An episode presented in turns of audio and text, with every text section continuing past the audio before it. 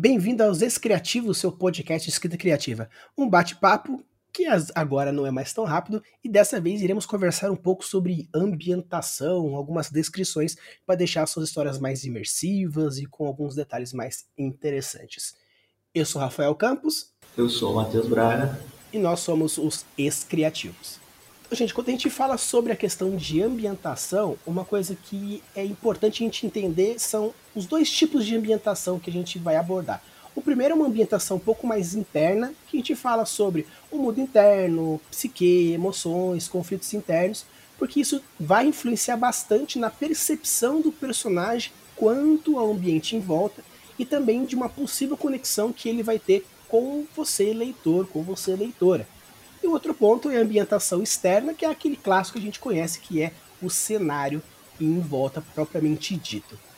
Então, Matheus, qual que você acha que é a importância de definir muito bem definido o ponto de vista, seja do personagem, seja do narrador, para a gente começar a ter uma boa ambientação? É... Só, só, antes é curioso aqui na, na, sua abertura aqui, alguns comentários que você falou, né, você citou sobre calor, sobre frio e, e citou depois sobre percepção, né? Então isso tudo muito já vai falando sobre a questão da ambientalização, que que está muito ligado aos sentidos humanos aí no caso, né? A sensação de calor, a sensação de frio é a nossa sensação né, de, de como é que chama isso de pele? Esqueci o nome agora, como se fosse é, não é o tato não que eu queria dizer, né? tem um nome melhor para isso que eu esqueci aqui agora. É a sensação do ser humano aí no caso de térmica, né? Sensação térmica. Então essa é uma forma né, de, de, de se criar uma ambientação para o leitor, né? Você fazer o, o, o leitor sentir é, na questão do calor ou do frio, aí no caso. Né? Agora, você citou a questão do ponto de vista né, do, do personagem ou do, do narrador, né? É, aí entra aquela, uma questão que a gente discute várias vezes, né, sobre você definir no começo quem é o seu ponto de vista, claro, né, existe narrador primeira pessoa, narrador terceira pessoa, né, ou até os mais ousados aí se atrevem na segunda pessoa, mas você definir isso como questão de, de ambientação eu não consigo definir aqui agora qual que conseguiria trazer. Acho que é muito particular de, de cada escritor. Né? Você consegue fazer uma ambientação boa tanto na primeira pessoa quanto uma ambientação boa na terceira pessoa, é, do ponto de vista do narrador ou do ponto de vista do, do, do, próprio personagem. Né? E aí, como, como vai um pouco da, da vamos dizer assim, do, do gosto, do, da, da afinidade do escritor, no meu caso, eu prefiro escrever na terceira pessoa. Mas eu tenho a sensação, falando assim por alto, de que a primeira pessoa talvez, talvez seja capaz de, de trazer maior imersão por você se colocar no papel do, do personagem diretamente. Né? Então você. Aí é claro, cabe ao autor também saber entrar de, de cabeça no personagem para escrever as coisas que ele, ele naquela posição ali estaria sentindo, estaria vendo, né?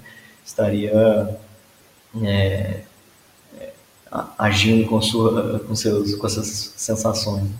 Sim, quando a gente fala dessa questão de narrador de terceira e primeira, quando você escreve na primeira, que é o que eu normalmente eu escrevo, é, é muito comum pelo fato de você colocar o seu narrador, ele já está na cabeça do personagem, porque é um personagem que está contando a história, você consegue mais facilmente colocar as percepções dele, e com isso você consegue entender os cinco sentidos de volta disso, né? Porque quando a gente fala sobre descrição, muitas vezes a galera pensa em você descrever, ah, o lugar é bonito, ele é claro, o céu é azul e tudo mais. Só que não é uma foto. Tem cheiro, tem percepção auditiva, ou o fato das vezes depende de não ter o som, também pode ser uma coisa interessante, caso você realmente queira colocar que o negócio não tinha som para criar algum certo tipo de mistério, alguma coisa, ou aquele grilinho no fundo, o som do vento. Então, colocar percepções sensoriais quando você está na primeira pessoa é relativamente fácil. Você simplesmente coloca aquilo que está acontecendo e o personagem está sentindo. Ah, ele olhava sobre a praia e sentia a, a marisia batendo, o cheiro do mar e tudo mais quando você escreve em terceira, se você não tiver um pouco do, do feeling escritor, pode ser que você acabe deixando de lado essas percepções porque você não tá sem, você escritor não tá 100% na cabeça dele, né? É, é, interessante isso que você destacou e eu acho que é importante reforçar aqui que caso tenha passado despercebido pelas pessoas, né? Mas é, uma técnica boa de trazer a ambientação para o leitor é você não parar para descrever o cenário, né? E sim descrever o cenário enquanto mostra a percepção dos personagens em relação àquilo, né? Então é isso. É, é o barulho da água fazendo alguma coisa, o calor da, da chama fazendo alguma coisa nele, e aí ele vai entendendo o que, que tem no cenário e sentindo ao mesmo tempo, né? Ao invés de falar assim, ah, ali tinha uma fogueira, ali tinha não sei o que, ali tinha não sei o que lá. Não. Tenta fazer o personagem como ele, ele percebe essas coisas, porque isso traz maior é, imersão aí na sua leitura. Sim, até a gente até comentou, tem um episódio que quando você e a Camila deram algumas dicas falando sobre a questão do infodump, às vezes você pode colocar o infodump perdido aí porque você quis colocar alguma informação que poderia ter sido muito mais bem ambientalizado com a percepção do personagem, seja em primeira ou terceira pessoa. Então, às vezes, para você, que me, me, me perguntaram várias vezes, ah, mas como eu consigo tirar infodumps? Às vezes, uma boa ambientação com uma descriçãozinha sensorial, você consegue resolver o infodump. Ao invés de falar assim que o local é frio. Reage ao personagem. Ah, quando ele entrou, sentiu um calafrio, mas será que é o medo? Será que é a percepção física? Deixe esse mistério no ar a partir de outras descrições que você vai colocando no decorrer da história. E nisso a gente entra também na questão da ambientação emocional, que eu acho que é bem legal a gente colocar, que seria mais ou menos a, a questão de reações emotivas, tanto do personagem em si, quanto você usar de analogias e anedotas emocionais. Porque, por exemplo, eu nunca vi a floresta abraçando uma pessoa. Mas você pode utilizar de dessas palavras, desses, dessas comparações emocionais para dizer alguma coisa positiva ou negativa. É, é bacana isso que você falou, né? que você misturou aí a sensação até que a gente estava comentando anterior, que não era a sensação é, psicológica, né? Mas você misturou ela com a sensação psicológica, né? do abraço, do, do sentir aconchegado, né? Então você fez uma mescla das duas coisas, meio que uma ponte entre um mundo e outro aí da imersão, né? A externa e a interna, né? No caso da, dessa, né? mais relacionada à psicologia, né? É, aí eu acho que já entra em algum, algum abre um leque aqui de opções agora para a gente discutir sobre também, né? Uma delas é você tentar descrever algo que você conhece bem, né? Ou algo que você mesmo já tem experienciado, né? Porque aí a sua sensação vai ser uma sensação verídica, então na hora que passar aquilo no texto, provavelmente é, quem estiver lendo vai perceber, pô, isso aqui foi muito real para mim, né? Por, por, quê? Porque justamente quem escreveu vivenciou aquilo, sabe como é que é, né? sabe descrever bem, né? É, e a outra coisa, né, se você não vivenciou, né, não, então você não pode falar nada sobre o assunto. Essa é um tema bem discutível, né, a gente já falou outras vezes também. Se você não experienciou algo, você não pode escrever algo? Claro que pode, né? né a resposta curta e grossa é claro que pode. Mas é lógico que vale a pena você estudar sobre o assunto, você pesquisar, você conversar com pessoas que tenham vivenciado determinadas ações, né, para você conseguir passar essa sensação de imersão é, na hora que o seu leitor tiver é, vivenciando com um personagem que não faz parte, por exemplo, da, da sua categoria de vida atual, né? Então, a pesquisa é outra coisa que a gente reforça sempre muito, é, outra, é um outro fator muito importante para você conseguir é, trazer imersão na, na, sua imersão e ambientação na sua leitura. E até falando um pouco do, da questão do psicológico que o Matheus comentou, é, é algo legal porque, por exemplo, depende, quando a gente falou do ponto de vista, que ah, depende do que o personagem sente, o que ele pensa, você pode até mesmo utilizar dessas percepções psicológicas, emocionais, sociais, como por exemplo, uma pessoa que vive na França, ele reage ao escargot diferente da gente, por exemplo, que sabe o que é, mas não tem essa familiaridade, e alguém que não faz nem ideia do que seja. E, então, isso a partir de uma ambientação onde você, além de você colocar e explicar o ambiente em volta, você pode criar backgrounds diferentes dos personagens a partir de um tipo de classe social. Né? Por exemplo, uma pessoa que tem uma dificuldade visual, seja ela um míope, seja hipermetropia um, ou qualquer outra dificuldade, você pode é, colocar, por exemplo, como seria uma descrição de algo visto por alguém com uma limitação intelectual, física, emocional. É, por exemplo, a pessoa tem síndrome do pânico. A descrição de um local pequeno e fechado é diferente de alguém que é normotipo, por exemplo. Então você pode colocar diversos pontos diferentes, né?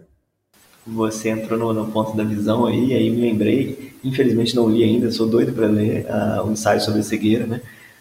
E imagino que ele faça isso muito bem, é, além de ser José Saramago, que é um escritor clássico, né? É, o livro é muito famoso também e é, apesar de eu não ter lido, eu vi o filme, né, que, que não é tão bem conceitu, conceituado quanto o livro, né, mas eu gosto bastante do filme também. E tem uma hora que eles usam uma artimanha que eu acho muito bacana no filme, e calha um pouco aqui com essa nossa questão que a gente está discutindo, né, de aproveitar o, o sentido do personagem para poder trazer a imersão, né. Tem uma certa cena que eles estão caminhando assim, não sei para quem não sabe a história, né, isso aí não é, não é spoiler nenhum, é, a humanidade meio que fica cega do, de um dia para o outro, como se fosse uma pandemia da, da galera ficando cega, né. Então tem uma cena que eles estão andando dentro de um local assim e, e, e, de repente surge uma mesa no, no, local e a pessoa esbarra nela, né? Então assim, a pessoa estava andando normal, você não vê nada na cena, só vê um espaço vazio, a pessoa andando no corredor, de repente ela esbarra em alguma coisa e brota uma mesa ali no local. Então é, é aquela sensação do cego é essa, né? Tipo, ele não sabe o que, tem na frente dele, está andando como se não tivesse nada, de repente, pum, existiu alguma coisa na minha frente, né? Então é uma forma de você trazer uma, uma imersão, né? uma ambientação ali do, do cenário e, e imersão ainda, aproveitando os sentidos do personagem, né? É, que eu achei que foi genial, assim, no, filme, no caso, mas que imagino que na, na escrita também deva ter bastante coisa bem, bem desenvolvida pelo Saramago. Falando também de, de livro, mas eu, mais uma questão do conto, se você se você curte Edgar Allan Poe e não conhece os dois contos, é interessante você dar uma olhada. Um é O Poço e o outro é O Pêndulo. No Poço, a história inteira acontece num quadrado de 4 por 4 metros. E é um breu total, porque a história, o cara conta é, que ele tá numa torre gigante. E é bem parecido com no Game of Thrones, tipo o Ninho da Águia, que é tão alto que não tem parede, então pode ser que qualquer uma pessoa pode cair.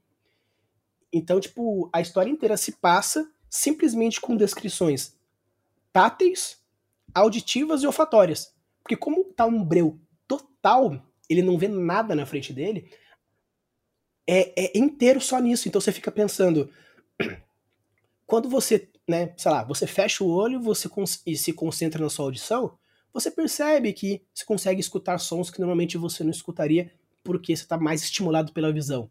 Então, às vezes, negar a visão para um personagem, não deixar o personagem cego, como acontece na história do Saramago, mas você parar para pensar que outros micro sensações poderia acontecer caso a pessoa tivesse um mínimo de uma percepção um pouco maior.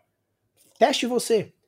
Ao invés de você quer descrever, por exemplo, uh, uma xícara, feche o olho e toque a xícara para você ver se consegue perceber algumas outras sensações que podem fazer sentido para a história. O pêndulo é, é, bem legal nessa, nesse quesito emocional, porque sabe aquelas é, aquelas câmaras de tortura antiga que a pessoa tá amarrado numa é, tipo uma mesa de pedra e desce uma faca aos poucos e vai descendo? Então, a história passa inteiro com o cara vendo essa faca descendo aos poucos a cada X minutos, uma engrenagem gira e desce mais um pouco e continua.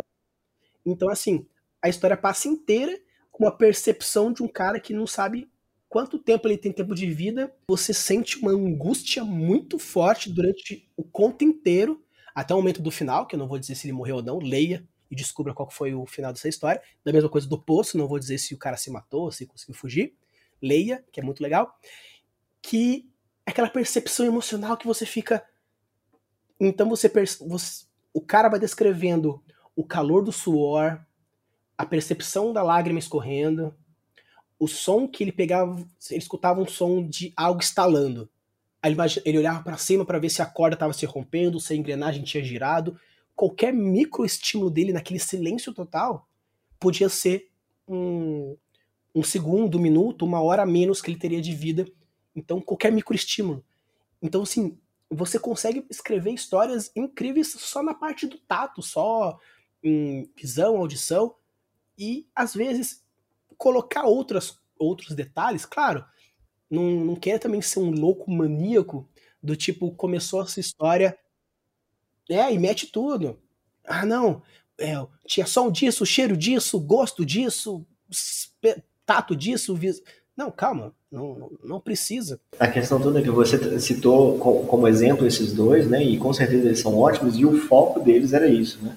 Agora, não é o foco de toda a história ser sobre isso, né? Esse era o caso deles aí, era sobre isso, né? Era sobre sentimentos, aí, sensação, você tá no escuro, não sabe o que, que tem, né? Então era sobre isso. Agora, você vai escrever uma história, você não vai ficar só nisso, obviamente, né? O que a gente está querendo dizer é, leia esses, né? Para você pegar a ideia do, do, de como aproveitar isso e usar, né? De poucos em poucos para poder trazer essa uh, ambientação e imersão na sua história, né? Sim, obviamente, porque também é, tem pessoas que são anti-Tolkienianas, tem pessoas que são Tolkienianas, mas é, é a questão do, do seu estilo literário. Se você quer fazer que toda vez que um personagem X entre no ambiente você descrever todos os cinco sentidos dele, o papel aceita tudo. A gente bate martelo muito nisso. Tipo, é claro, mas se vai causar um certo estranhamento que você quer causar um estranhamento, show. Só que se o estranhamento não for proposital, querer, é um problema. Exatamente. Temos diversos gatilhos que você pode colocar. Ah, eu quero colocar que um personagem ele é tão sensível a qualquer coisa que qualquer qualquer microestímulo nele é ultra ultra forte ou o inverso. Tem aquela doença que a pessoa não sente dor. Você pode colocar que a pessoa tem uma sensibilidade um pouco menor em alguma coisa, então ele não percebe que tá com o braço queimado. Ah, já aproveitando para poder citar um exemplo então também, é, que eu li recentemente, não conhecia, e, e, virou uma das minhas autoras preferidas. Um livro só, tem que ler o resto dela, já comprei alguns, mas não tive tempo ainda, da Octavia Butler, nem sei se pronuncia assim, imagino que seja. É, a parábola do, do semeador, se não me engano, que é o primeiro, o segundo acho que é a parábola das sementes a personagem ela tem é, hiperempatia. Não sei nem se existe isso na vida real, mas é basicamente ela compartilha é, do sentimento dos outros. Né? Se a pessoa está sofrendo, ela sofre junto com a pessoa. Se a pessoa está é, tendo um orgasmo de felicidade, alguma coisa assim, ela divide aquilo com a pessoa também, entendeu? Então é uma forma de, de, de colocar sentimentos, sensações também e inovando na história. Sim, eu não lembro o nome. Depois, quando esse episódio sair, eu coloco ou um, na descrição ou alguma referência para vocês.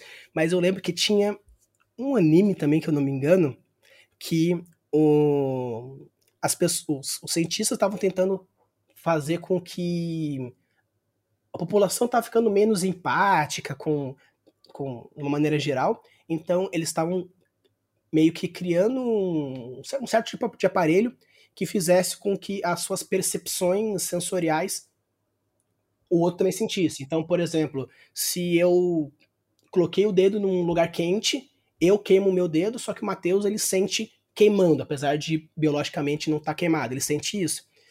E o legal é que na história vai se desenvolvendo a conexão entre os personagens que estão interligados, que chega uma hora que é, uma pessoa se sente triste por algum por causa de um término e todo o restante sente uma tristeza vindo do nada. Então, assim, você pode, tipo, caso você queira fazer um sci-fizão, do tipo, uma conexão neuronal entre X pessoas da população. Bacana por proximidade, às vezes, né? Por proximidade, às vezes tem um grupo aqui de pessoas, se você está próximo e tem alguém triste, quem está aqui em volta também vai ficar triste, e, pô, o ideal, sei lá, se ajudar para ficar feliz, né? Não sei, e aí, teoricamente, daria para a sociedade viver melhor.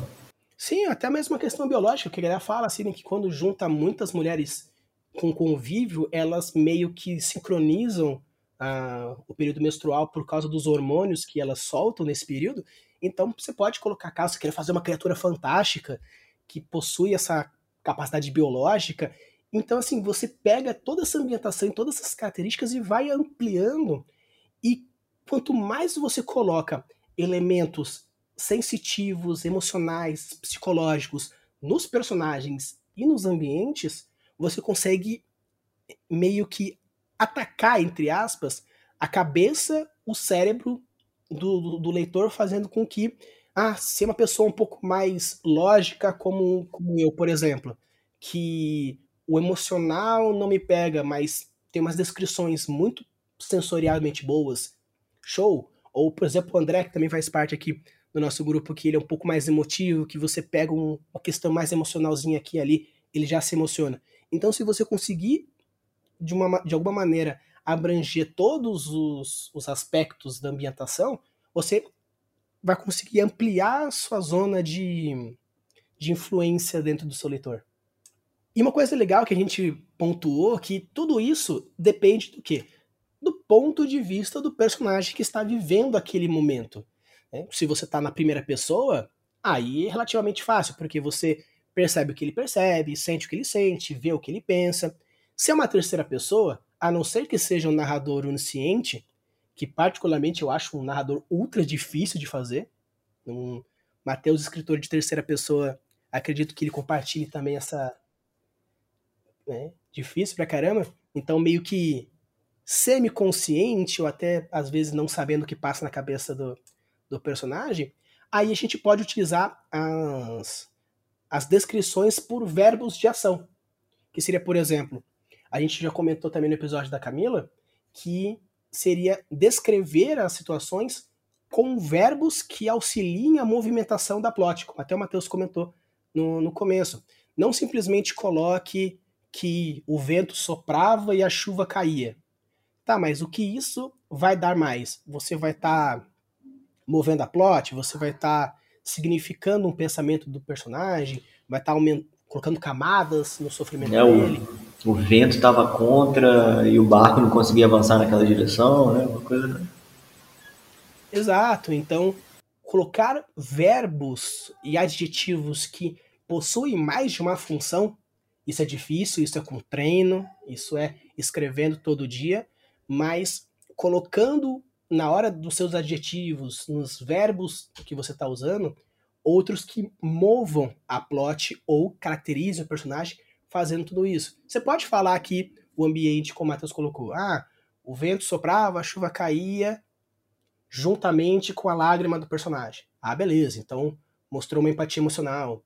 Ou ele via ao longe o, o barco indo embora, como se o vento desse adeus ao seu amado pô, você já criou já todo um laço emotivo entre o personagem e o outro que está indo embora. Então, assim, você utilizar desses tipos de verbos diferentes é muito bom porque você ganha tempo, porque você está colocando mais de um, uma função nas suas inscrições, e você novamente está atacando o seu leitor em diversas áreas diferentes do cérebro. Uma coisa que a gente comentou no, no começo do episódio também era a questão de Caso você não conheça alguma coisa, você pode escrever? Com certeza pode. Mas sempre é interessante, se você quer escrever sobre indígena, pesquise um pouco, converse com alguns, veja documentários, se aproprie da informação.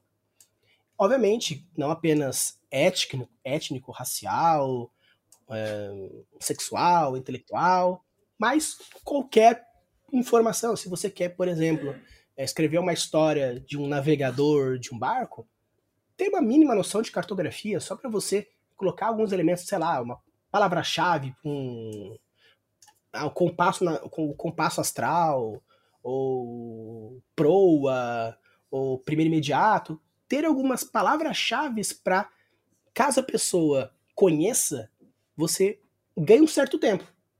Caso a pessoa não conheça, se você utiliza com outros elementos, além de você criar uma o gatilho da autoridade mostrando esse essa capacidade que você tem, você ainda consegue colocar mais outros elementos no ponto que você quer descrever.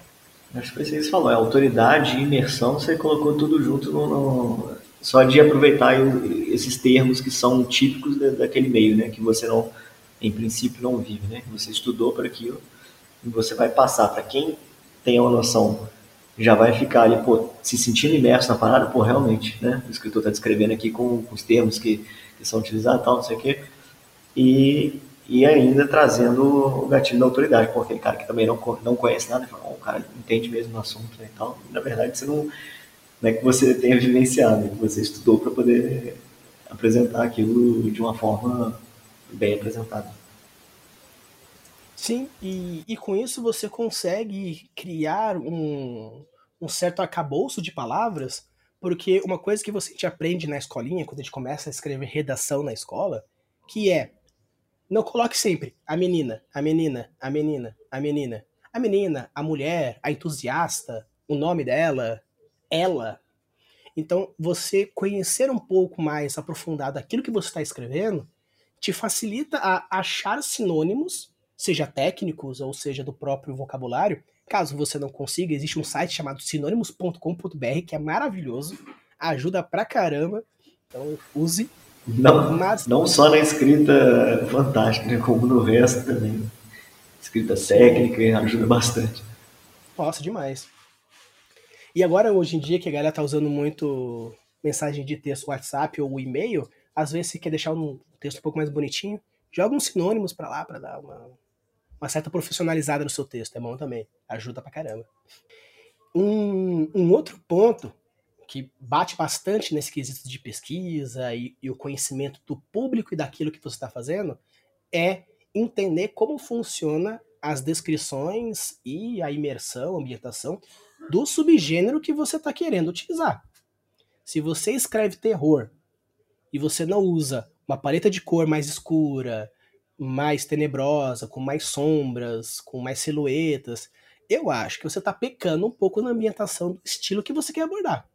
E uma, uma coisa legal nesse, nessa sua, nesse seu ponto, Rafa, é, eu, não lembro agora quem foi que ensinou isso, mas eu lembro quando a gente estava estudando é, contos, né, nosso grupo criativo, a gente estava estudando contos, o Ângelo apresentou para gente um, um vídeo, não sei se era o pessoal lá do Writing Skills também, não lembro quem que era, que tinha uma dica de como escrever microcontos, era até coisa bem menor, não sei se era coisa de 500 palavras, não lembro agora como é que era.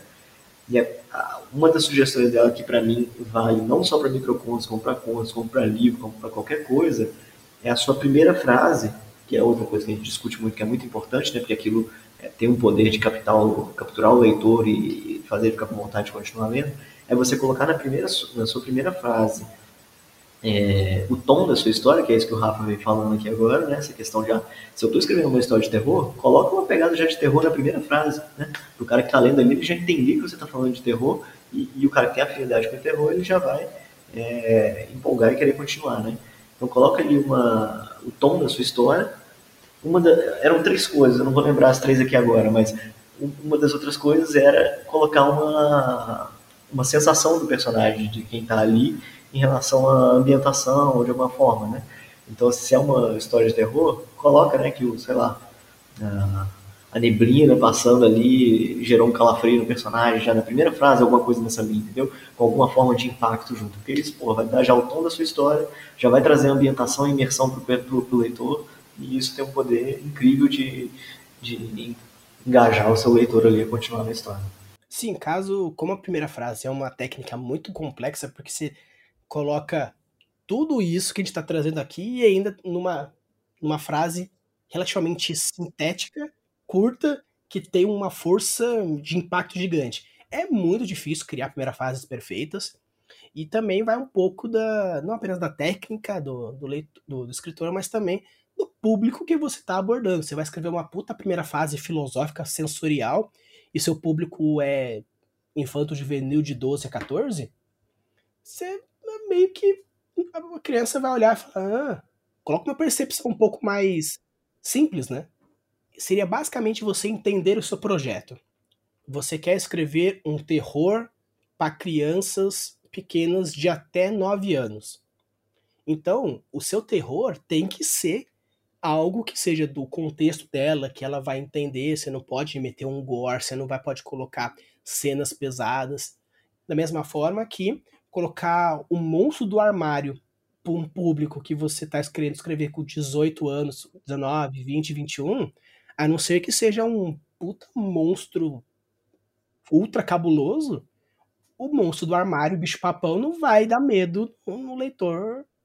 E, então, entender esses, essas características do, dos elementos narrativos que compõem o gênero e o subgênero que você está trabalhando, junto com o estilo literário, a faixa etária do público, a ideia do seu projeto, isso cria boas né, arapucas para os seus né, leitores caírem na hora da, da descrição que você está colocando.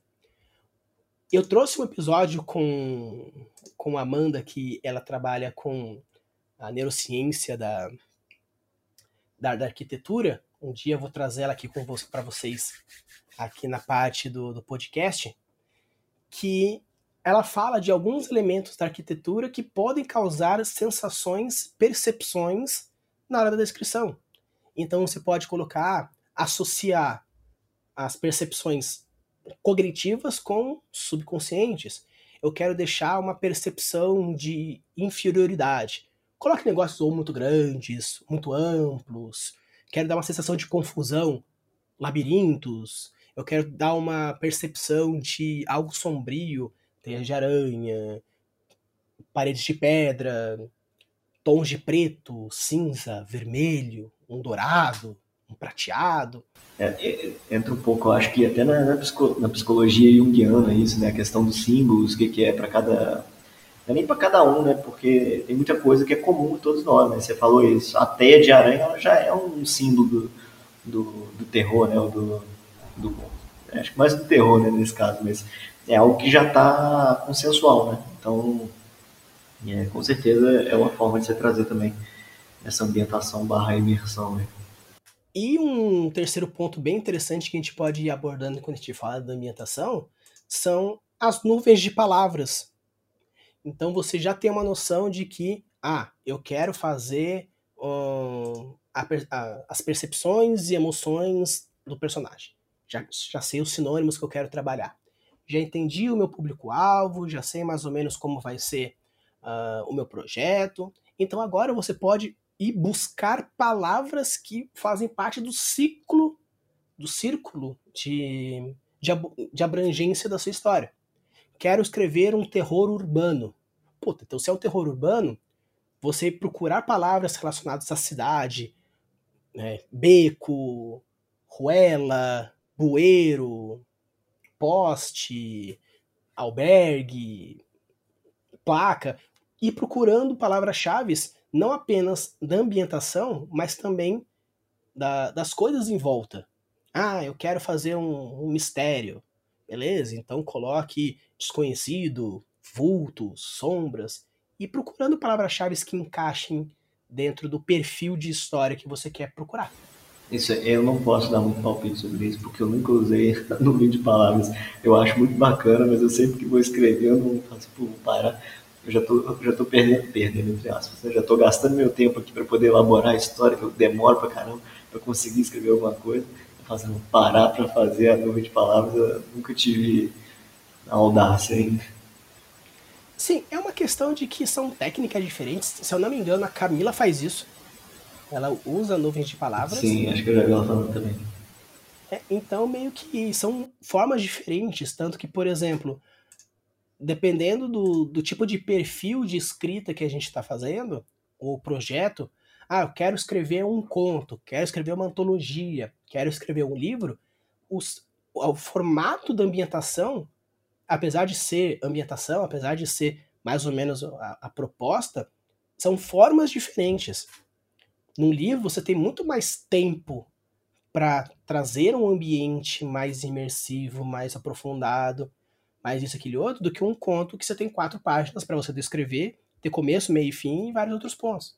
Então, para a gente ir já começar a se encaminhar para o final, gente queria trazer um pouco de algumas percepções das obras que a gente já escreveu para mostrar mais ou menos que aqui a gente está trazendo discussões, formatos, mindset, porém vai muito do estilo da pessoa. Então, por exemplo, o Matheus já escreveu alguns contos, já tem umas antologias. Então, Matheus, quando a gente fala, por exemplo, de conto, como que você mais ou menos faz na hora de pensar num ambiente, na hora que está escrevendo a história, como que como que vai para você? É, eu já dei uma, uma brecha do que eu gosto de fazer, que foi aquela dica da. Eu não lembro agora se é Writing Skills quem, quem que sugeriu isso, mas que é de trazer na primeira frase é, já é, um pouco do tom da história, um pouco do, da sensação do personagem que ele está vivenciando ali, né? E tentar já inserir num, é, em alguma forma de não necessariamente tensão, porque a tensão é uma forma de trazer o um impacto né, na, na, primeira frase, mas não precisa ser só tensão. Pode ser algum sentimento, alguma coisa que cause, não sei, uma angústia ou é, alguma sensação de, que tem força, né? Porque isso é, consegue trazer o, leitor para continuar na sua história, né? Então, eu tenho a impressão de que eu, soltando isso já logo no começo, né? essa forma de, de é, capturar o leitor logo no começo com algo sensorial, com algo é, que dite, dite, não sei se é assim que fala, dite o tom da história.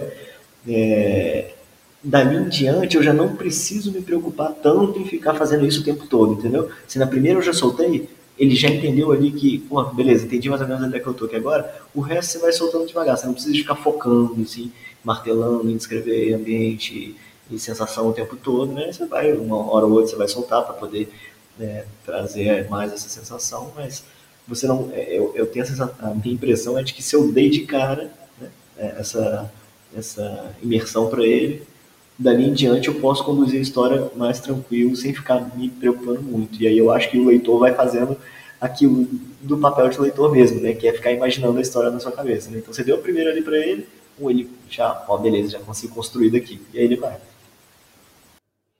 É, isso, isso é bem interessante porque quando a gente começa a ler as histórias dos outros ah, para fazer algumas sugestões de história, de plot, algumas correções aqui e ali, é bem interessante porque uma coisa que é comum entre eu, Camila, o André e o Ângelo, a gente sempre tem que ler a história do Mateus duas vezes. A primeira vez a gente lê, aí quando já tá na metade a gente fala, nossa, eu tenho que avaliar. Aí foda-se, eu termino de ler inteiro, porque já tá na metade mesmo que se dane, e depois eu leio de novo Agora pensando, porque ele começa dessa forma e você já encaixa naquilo, sem contar que ele tem uma escrita muito polidinha, muito gostosinha, então você já começa a ir fazendo, você percebe, você fala assim, nossa, puxa, já tô na metade dessa merda aqui, e, porra. Por quê? Porque ele traz isso e ele não fica batendo o martelo nas coisas, mas ele vai reforçando nesses pequenos ganchinhos. Então já coloca, já percebi que o negócio vai ser um gótico sombrio pela, pela primeira frase, primeiro parágrafo.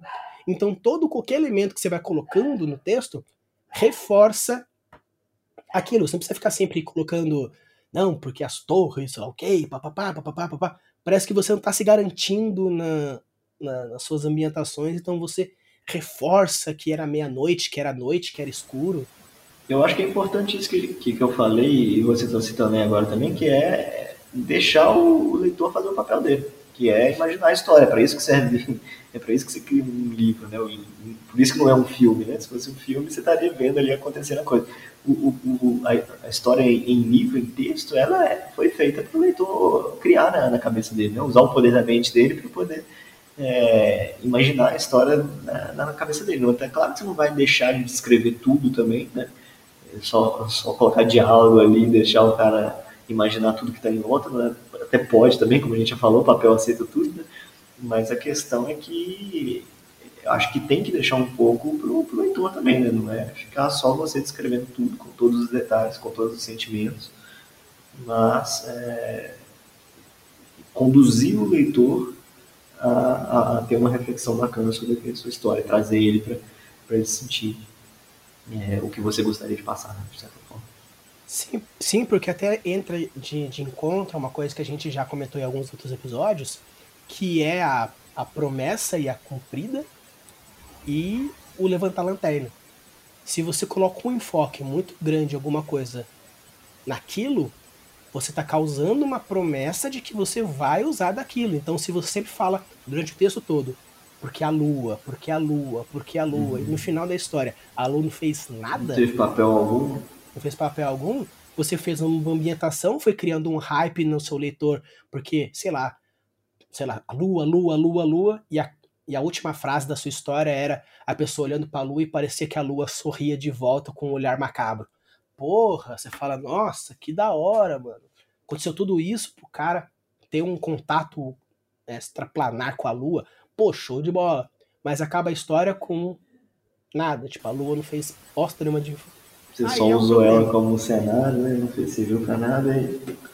É, é, essa, essa questão do, da promessa não cumprida que o Rafael citando, né? Você tá é, usando espaço na memória do HD do, do leitor com uma coisa que não, não tem utilidade nenhuma, não avança na história, não serve para nada, é só para ambientar, beleza, mas né? por que não aproveitar isso de alguma forma para ter um, uma razão, algum, alguma forma de avançar a história, como a gente fala?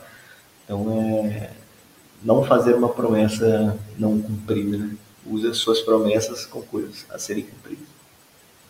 Exato, que. Mas como eu vou saber se eu causei uma promessa no, na minha história? A gente pode fazer até um episódio falando sobre promessas e cumpridas, mas de uma maneira geral, você percebe o seguinte: se você citou relativamente umas três, quatro vezes na sua história algum elemento, você que criou não foi um utilizado de, de, promessa no cara. É, exatamente. Sabe e uma outra forma aí de detectar isso, que a gente já cansou de falar, não só isso, mas tantos outros problemas, é o grupo escrito. Né? Tem um grupo escrito para vocês trocarem textos e um avaliar do outro, que alguém vai perceber, ó, isso que você está usando demais, não está falando nada sobre. Exatamente. Então, se você não tem um grupo escrito, tenha. Ah, mas eu não tenho amigos que são leitores. Beleza, então cria sai na rua, leitores. Sai na rua e convida alguém. Exato.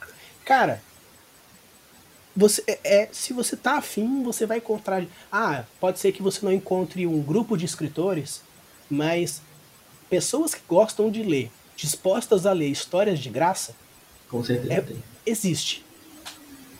Existe. Você só precisa só procurar que, que existe. Sempre você tem. Vai, vai numa Bienal, conversa com as pessoas, vai numa feirinha, numa loja de livro, conversa com as pessoas. Exato. Ah, você é tipo o Rafa que não gosta de conversar. Então, procure na internet. E. e uma coisa, a forma como eu normalmente gosto de fazer a ambientação, eu gosto muito de realmente atacar o lado consciente e um pouco do inconsciente da pessoa. Um, a minha maior arma, vamos dizer assim, é o gatilho da autoridade. Eu gosto muito de fazer as pesquisas, nova de palavras, associações e os caramba quatro. Então, eu tento ao máximo utilizar de elementos clássicos para aquilo que está fazendo. Então, ah, mas se você se usar muitos termos técnicos, por exemplo, ah, que eu falo sempre aqui na questão do, do conto da autópsia. Se usar muitos termos técnicos, a pessoa ela não vai entender que, ah, o que, que é uma incisão neuroorbicular do, do palato esquerdo. Para a história em si, isso foi apenas um gostinho que falou assim: hum, puxa, o cara tá fazendo alguma coisa ali. Só que a importância da descrição nesse ponto é mostrar que existe sim alguma coisa importante acontecendo. Mas a consequência disso, que é escorrer muito sangue, deixar a mão trêmula do legista, enquanto ele faz isso, o relógio toca no fundo. Então, você cria um. Você coloca, por exemplo, o foco narrativo naquilo, porém, aos poucos você puxa a atenção do leitor nos outros sentidos. Eu uso a descrição visual para os termos técnicos, mas eu coloco as percepções sensoriais. O som de alguma coisa, o cheiro de outra.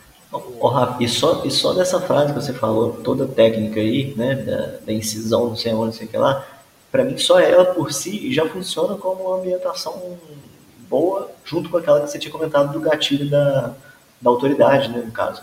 Você, você mostrou que sabe do assunto, o personagem sabe do assunto, mostrou que ele já é um pouco, vamos dizer assim, entende do, do que ele está fazendo ali. E eu já consigo imaginar uma cena de incisão ali no olho, ali, alguma coisa acontecendo, né? Então, olha só, com uma frase que eu nem entendo do termo, você já criou uma ambientação na minha cabeça aqui. Tá? Exato, obviamente que se tivesse uma imagem para deixar um pouco mais que outro, mas é, o, que, o que é interessante que a gente aborda aqui na ambientação, e o Matheus colocou muito sabiamente que quando você vai ambientar, a própria palavra já diz tudo, é ambientar. Você vai dar os pré-requisitos mínimos para o leitor entender o que está acontecendo e com isso você vai guiando naquilo que você quer que ele sinta, que ele perceba. Então a gente coloca, por exemplo, aqui a gente coloca um, um sci-fi futurista. Então você coloca os elementos do sci-fi mínimo para a pessoa entender que está passando no ano de 3000, que passa uma colônia da Lua. Beleza, entendi que é isso. Agora eu vou se guiando o meu leitor a partir das informações que eu quero que ele tenha. Ah, eu quero que ele perceba a solidão de morar na Lua, ou a felicidade de fugir da Terra, ou o sentimento inferior de ser uma pequena partícula do universo. Então, ambientação serve para você preparar o alicerce do seu leitor para aí sim você ir puxando ele nos momentos que você quer. Então, pessoal, essa era uma proposta que a gente quis trazer. Obviamente, a gente podia ficar batendo papo, a gente, porque como ambientação é uma técnica de escrita que depende muito do projeto, do estilo, do perfil. Eu, Matheus, a gente gosta de umas coisas além de fantasia. A gente é fã de sci-fi, a gente é fã de terror, então por isso que a gente usa mais desses elementos, a caminha um pouco mais pro tem um pouco mais de romance, um pouco mais pro cômico. O André gosta de umas distopias, gosta de uns, né, uns coisas steampunks, o Ângelo coisas mais históricas. E cada uma desses estilos são formas de ambientação diferentes, apesar da técnica ser meio que a mesma.